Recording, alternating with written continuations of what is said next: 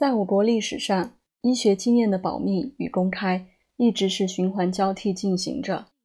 大多数人出于种种目的，对医学经验加以保密，特别是发现了新的配方和积累了新的应用经验以后，许多经验被发现者带入了坟墓。但是，大多数的经验还是被后人传承并发展，在一定的圈子内严格的相传。其实，保密都是相对的，或者是有时空限定的。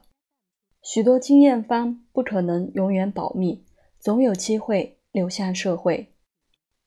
一部分人出于仁慈救人的目的，收集整理历代经验方，并加以公开。《伤寒论》的流传就是一个例子。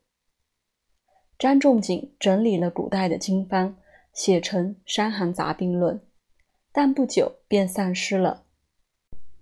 后经晋太医令王叔和将原书的伤寒部分收集整理成册，史名《伤寒论》。《伤寒论》虽经王叔和整理而保全，但未能广为流传。其原因就是一些医家珍重伤寒方，不愿外传，故《伤寒论》一直秘于民间。唐代医家孙思邈曾在《备急千金药方》中感叹道。江南诸师密仲景药方不传，经多方搜求，他到晚年才看到《伤寒论》的一个传本。直到北宋朝廷成立校正医书局，林毅等人校正印行《伤寒论》，《伤寒论》才得以广泛传播。医学的经验是应该保密，还是应该公开？行业内是有不同的做法，我理解保密者的用心，但更敬重公开者的勇气和智慧。其实，那些整理经验方并加以公开的人，就是张仲景。在我看来，张仲景不是一个人，而是一群人，每个时代都有张仲景。不过，需要特别说明，张仲景。不是任何一个搞经方收集整理的人都能当的，除了其悲悯救世的情怀以外，还必须忠于集医职守，有临床家的眼光，用求实质朴的整理方法，不踏空倒虚，不模棱两可。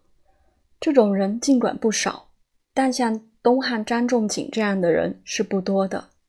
正因为如此，大家才将南阳的张仲景。视为医圣。基于以上的思考，张仲景到底有无当过长沙太守？张基与张仲景是否是同一个人？现在大家所见的《伤寒论》是否是张仲景的原文？对于医史文献学家们的研究结果，我关注但并不兴奋。在我看来，东汉末年是否有张仲景这个人已经不重要了。因为张仲景已经不是一个具体的人物了，张仲景是一座人文丰碑，张仲景是一个医海灯塔，张仲景是中国医学科学的象征，代表着中国医学科学追求至善至美的一种精神，代表着济世救人的人文关怀。张仲景是过去的，也是现代的。更是未来的。